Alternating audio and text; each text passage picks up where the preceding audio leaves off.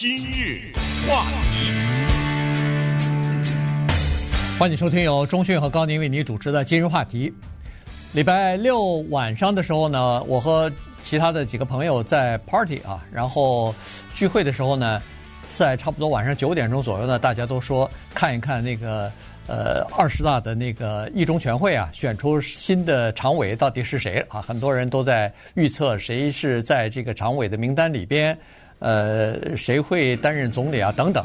结果很多预测呢都还是错误的哈，尤其包括西方的一些国家的，不管是《华尔街日报》也好，是这个呃呃 BBC 也好，或者是 Bloomberg 哈，这些呃西方媒体的预测呢，基本上没有一个是成功的，有一些是沾点边儿啊，但是有很多呢都是看错了。所以今天我们就综合了一下呃西方的这个报道呢，稍微的来看一下。这次七位常委，尤其是呃有四位是新补进去的常委的情况啊，然后再看一下呃新的常委大概是反映了什么样的这个呃未来五年的中国政策的走向。是的，因为这个话题呢，对于所谓你刚才说的那些西方的媒体啊，他们通通的被称为叫外界这两个字概括，是吧？对，常常会说外界分析啊，外界认为，所以这个“外”这个字呢，非常的重要。也就是说，你是圈里的人还是圈外的人？那么圈外的人为什么会有判断的失误？这里面就是因为他们非常的不理解中国的他这领导的这个体系。其实你要再往下走一点，就是普通的老百姓，包括来自中国大陆的一些人啊，就年龄稍微小一点的，他知道什么叫几中全会吗？嗯，他理解这个东西吗？我问他什么叫人大常委会，他知道吗？什么叫政治局委员？什么叫政治局常委？分别都是多少个人？什么叫做纪检委？什么叫做政协？所有的这些都是非常模糊的。但是他们是依稀的知道呢，是这样的，就是有这么一个团体或者有这么一群人，他们在领导着这国家。那么按照二十大的结果，我们看出来，基本上现在被认为是七人治国，这个说法可以成立吧？对，啊，就是这七个人。这这个七个人呢，就是刚才说的，就是政治局的常委啊。这七个人，这七个人，说实话，他们当中的很多名字，哪怕对我来说是非常陌生的。我不知道你对这七个人了解多少？不了解，呃，也不了解，对，对不对？对。啊，所以呢，这个问题呢，就是我们在美国啊，或者在西方呢，我们看到的报道，我应该说不夸张的说，对于二十大的报道呢，是叫铺天盖地的，嗯，所有的。可以说算得上是跟主流差一点边的媒体，都是放在相当显要的位置，这是第一点。那么第二点呢，也就是我们看到的所谓外界、西媒、外媒，随便怎么说哈，对这个的报道呢，基本上不是很友好的，这个你也得承认。对 啊，对，这个你必须得承认啊，就是对这个问题的报道呢是比较倾向于负面的，同时带有疑虑。同时带有担忧。中国的二十大它的发生是发生在这样一个国内国际的情况之下，在国内，中国正在面临着大规模的清零政策，希望用人为的方式呢彻底压住这个疫情的发展。在某一个地区，有十个人，有八个人发现感染，立刻采取行动啊，这个就是。第一，第二就是由于清零的政策，让中国的经济受到了相当大的影响啊。今年第一季度的成长是百分之二点二，可是呢，预期的成长是百分之五点五，呃，所以这个也是一个问题。而且呢，在中国现在还面临着一个广为国际关注的议题，就是台湾的问题，到底应该怎么解决台湾的问题？这个新的一届的领导人他们会怎么来面对台湾的问题？居然在二十大期间，也出现了罕见的民众的抗议。看到那个桥头男吗？嗯，对吧？在北京的一个立交桥上，呃，有一个人写的标语。在国际舞台上，中国也面临着所谓人权方面的指责，对于新疆啊这个问题，美国的控制，对中国的技术的控制，包括拜登宣布的对这个半导体，对不对？等等这方面的控制，以及国内对言论的控制啊等等，所有的这些呢。就是大环境、小环境之下呢，就召开了这个二十大。所以今天呢，我们也给大家稍微的分析一下啊，看看这些人物的构成以及中国未来有可能的走向。对，呃，这次的这个呃七人常委的名单出来之后呢。呃，人们普遍的一个印象呢，就是说，基本上是叫做呃外媒呃评论都是叫习家军啊。所谓的习家军，就是基本上要么就是跟习近平共过事的人，要么就是在政治上是和他站在一起的人啊。这个呢，有点像学习西方的这个叫做胜者全赢啊。基本上就是像美国的大选也是这样子，如果总统大选是共和党获胜的话，那对不起，所有的政府行政部门的这个部门政治任命的首长全部变成他党内的人了啊。然后民主党获胜，当然把原来的共和党获胜的这些政治任命的人选全部等于是离开啊，然后呃换上自己的一拨人马。所以现在这个呃二十大之后的这个政治局常委呢，大概是有这样的一个迹象啊，就是说，呃，和习近平在政治理念上是保持高度一致的人呢，进入到这个常委会里面去了。嗯。那而且呢，看这个样子的呃看法呢，就是说，呃，中国意识到美国还联络着其他的一些西方国家对中国的，比如说政治上方面的这个封杀呀、围堵啊。呃的严重的情况啊，所以呢，呃，要靠这样的叫做呃上下意见一致，然后快速采取一些行动，呃，叫做和美国的对抗，看来已经变成就是长期化了。嗯，也就是说，呃，这次提出的口号大部分都是叫做叫做敢于斗争啊，呃，然后敢于胜利，基本上就是这样。那跟谁斗啊？基本上就是跟。海外的势力嘛，就是跟美国为首的这个西方势力在斗啊，所以呢，这个基调基本上是定下来了。对，你刚才说呢，他跟西方很像，这一点非常可以理解，因为任何的一个党派，尤其是在西方，当他经过艰苦的选举杀出重围。他当然要用自己的人，这一点我相信，从他的反对党到老百姓，没有人有意见的。嗯，对啊，没有人会抗议说：“哎，你怎么只用你民主党的人呢？你拜登怎么不任命？”没有人对这个有意见。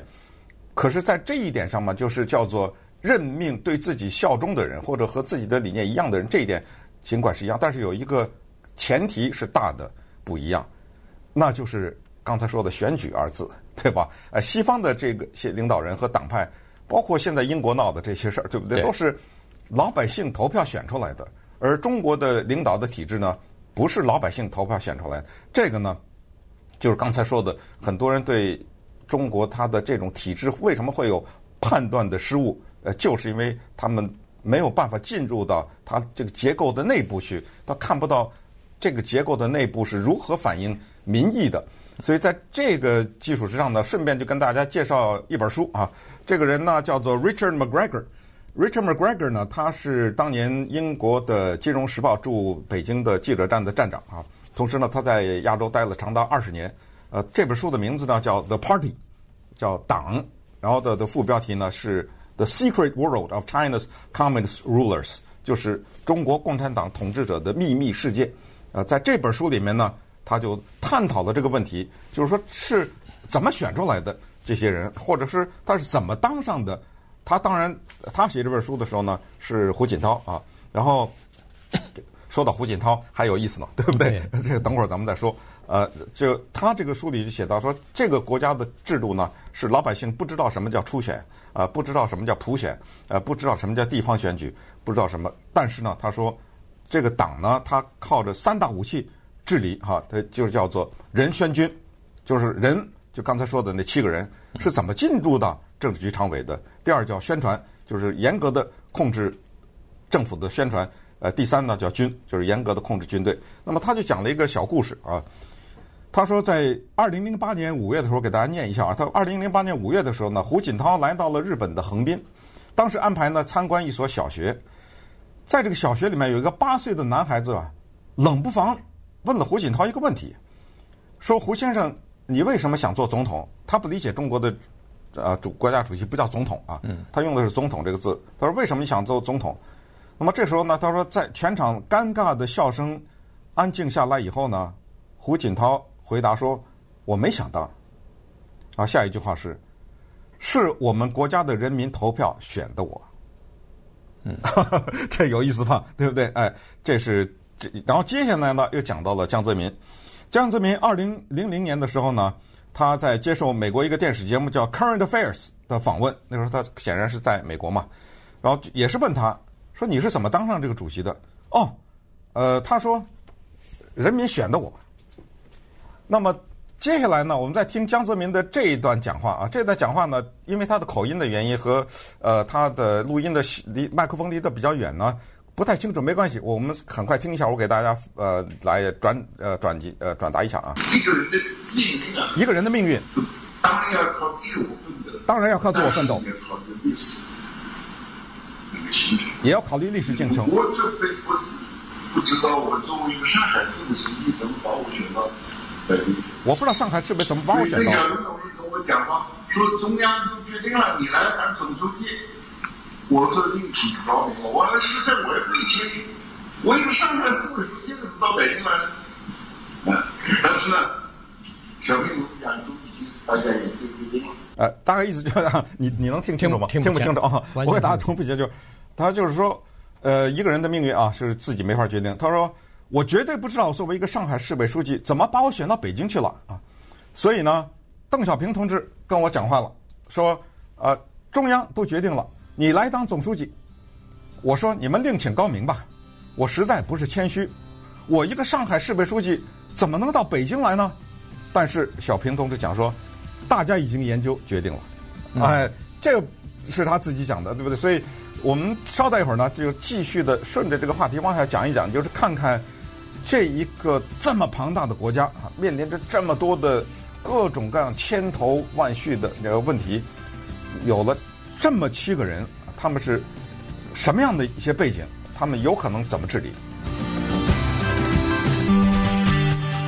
今日话题，欢迎您继续收听由中讯和高宁为您主持的《今日话题》。这段时间跟大家讲的呢是二十大选出来的新的。这个七人，呃，中共中央的常委啊，他们的一些呃背景吧。首先，大家都没有猜到的是，这个现在的第二号人物李强啊，在这个之前呢，我看西方的媒体当中一般提到的，呃，当接替这个李克强的职务的人呢。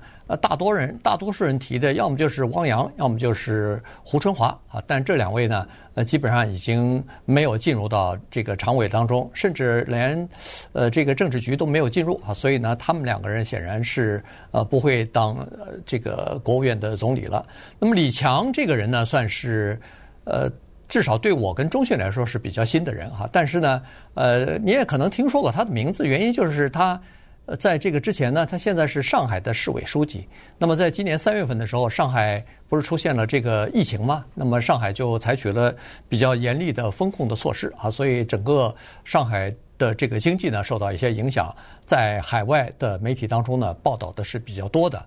呃，当时有人说：“哎呦，他处理这个上海的疫情的方面呢，看来是呃做的不够到位，呃，民众的反应比较大啊，尤其负面的反应也比较多。”呃，但是现在看来呢，实际上，呃，可能中央更注更注意的是他的这个决策的能力啊，能够顶着压力的这种能力了。因为清零是习近平的政策呀，对，对不对？他等于是坚决的捍卫了这个。你看他去那个呃居民区视察的时候，我是说李强去视察的时候，那民众对他激动的喊啊骂啊什么这个。对对对，质问他。对啊，一些一些啊，所以所以这个是一个事情。另外呢，就是说呃。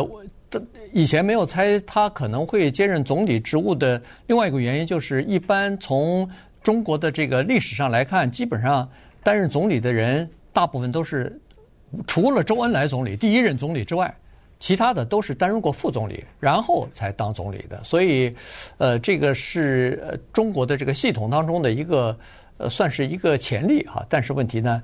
这个先例又是被打破了。对，那么从李强这个人可以看出来，另外的一个特别有意思的，顺便说一下，李克强把那个“克”字拿掉是什么呢？就就李强了嘛？对，就强了。对，就强了。对，这俩人呃交替很有意思啊，这名字就是一个叫克强，一个叫强，呃，其他就是说两个字全都是一样的哈。就是从他的身上看出了现在的中国的领导者他们的仕途啊。就是当官的这个途径，而这个仕途呢，是特别的有规律的，就是一个人基本上要在所谓地方不同的地方待过，做过领导者。你看这个李强，你刚才说的上海，但是之前他在浙江嗯做过领导，然后浙江然后又跑到江苏，然后又跑到上海，是这么一个过程。那最多的那个我看了看是那叫李希的，嗯，对不对？呃，李希呢，他你看他现在是从广东来的啊，他是。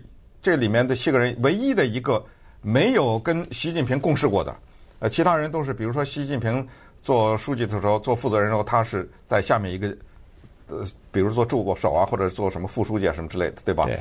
你看这个李希呢，是甘肃、陕西、上海、辽宁。广东，对吧？对有的时候你想想，他这个很多都是一个跟一个似乎一点关系都没有，对不对？一个辽宁跟广东，但是但是呢，他是有这个过程。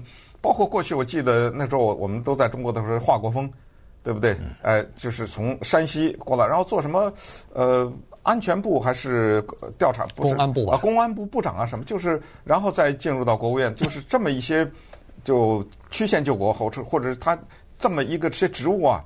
就是老百姓有时候搞不清楚是为什么做这样的调动，比如你在一个地方治理的挺好，怎么就把你调到另一个地方去呢？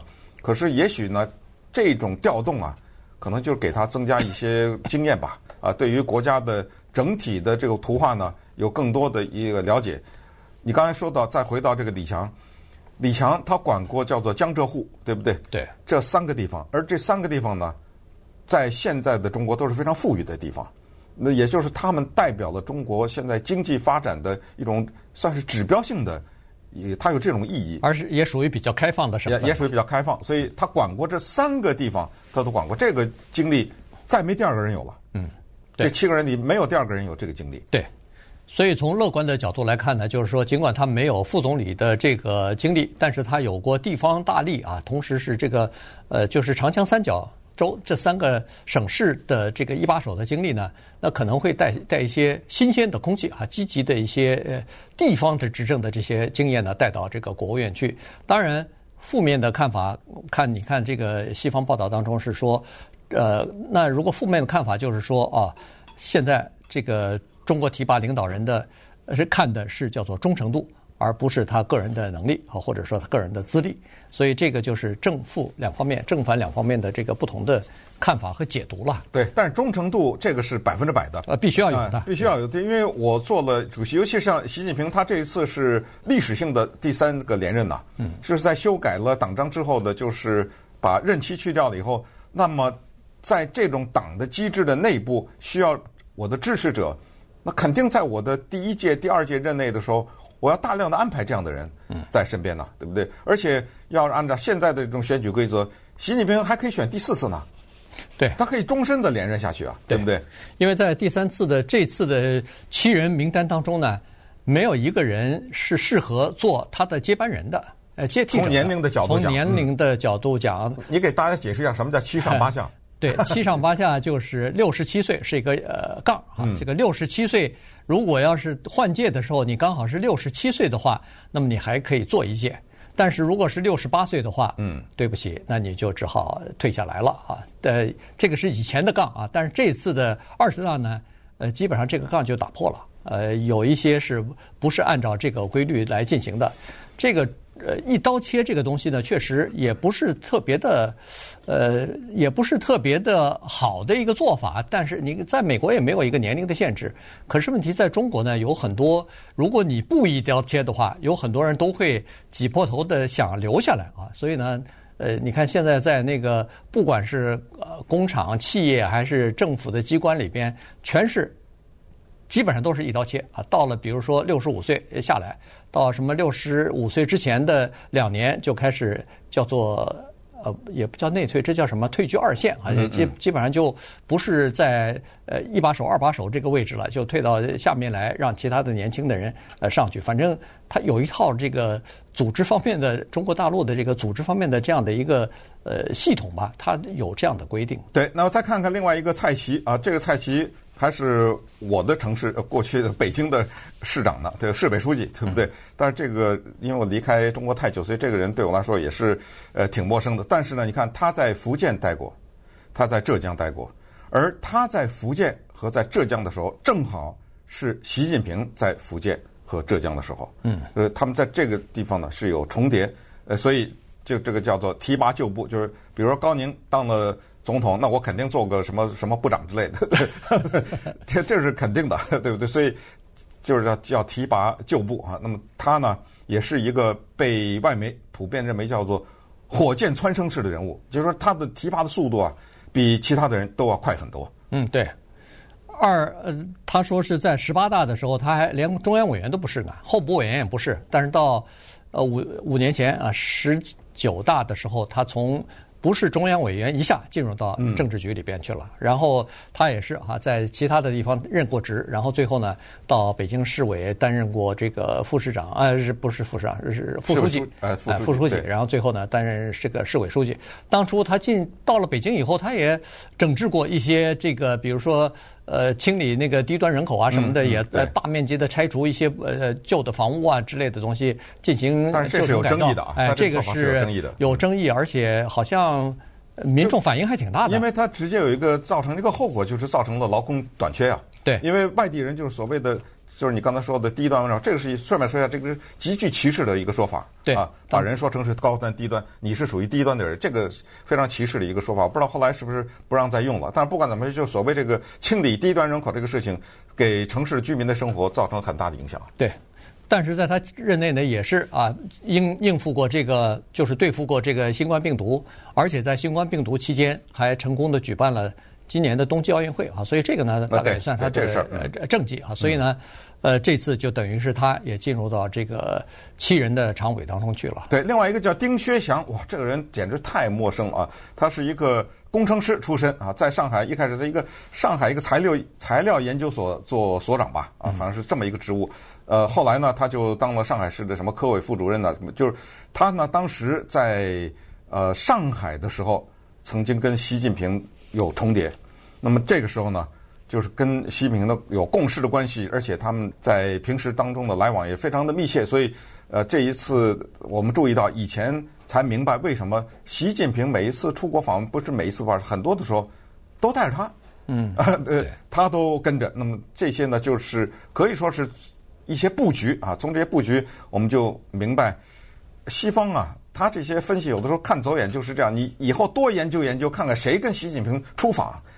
对不对？对那些名单你好好研究研究，以及呃，为什么有些人被提拔到某些职务？呃，以及他当年在地方工作的时候，是指的习近平是谁跟他关系比较密切？而跟他关系密切的那个人，后来又到了北京来做些什么职务，或者到呃一些什么上海啊什么这种大的城市？对。那么现在呢，就是说党的职务是常委，但是政府职务，刚才我们所说什么李强要担任总理啊，什么这个都还没有确定。是明年春天。这个明年春天，中国叫开两会的时候，就人大和政协开会的时候呢，政这个人大才能选出政府的这个总理啊、副总理啊和部长呢。但你不认为这已成定局吗？没错，基本上是。这个还有什么悬念呢？基基本上就是十拿九稳的这个事情了哈，除非出现任何非常意外的一些事情，比如胡锦涛事件。对这个事情，你对你们这些人怎么看这事儿啊？呃，这事儿就是在二十大期间，我相信很多的听众大概也都看到那那段视频了都看到，嗯。呃，这个呢是二十大期间呢，它有一部分是闭门会议，有有一部分呢是开放给外国媒体进来对来参加的。嗯。那么这个事件呢是发生在外国媒体进来可以参可以参加可以拍照可以录音的。这个时机发生的啊，就是，呃，胡锦涛坐坐在这儿，然后你看到走进来一个人，戴着口罩的，然后就跟他说了几句话，以后就请他，呃，就想搀扶他起来，要走离开啊。但是你看到他不肯，他不肯，对，他一开始是不肯的，呃，然后呢，呃，但是感觉到呢，他是有点儿，呃，有点困惑的啊，就是那个是。感觉上是就说不清楚一个，反正一度他还拿着，还把那个习近平手里的文件当成他自己的文件夹了哈。对。然后他想拿的时候，习近平呃用手按住他，所以呃就是你看得出来，请的时候他不太肯，然后后来又跟他说了几句话以后，他就站起来了。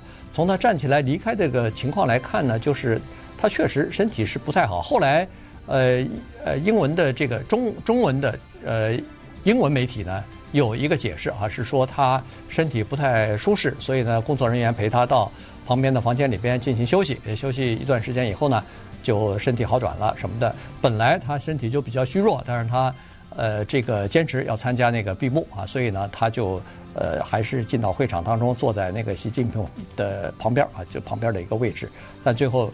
呃，就请他离开了。所以，反正这个事情呢，这有的说了，你等着吧。啊、你这个事情是怎么解释，嗯、你都不知道，哎，都不这永远也说不清楚到底是怎么回事了哈。因为一般来说，在党代会这么大的一个场合，这么正式的一个场合，你突然来了一个人，让他让他离开，这件事情本身就显得比较突兀，而且好像也从来没有过这样的先例啊。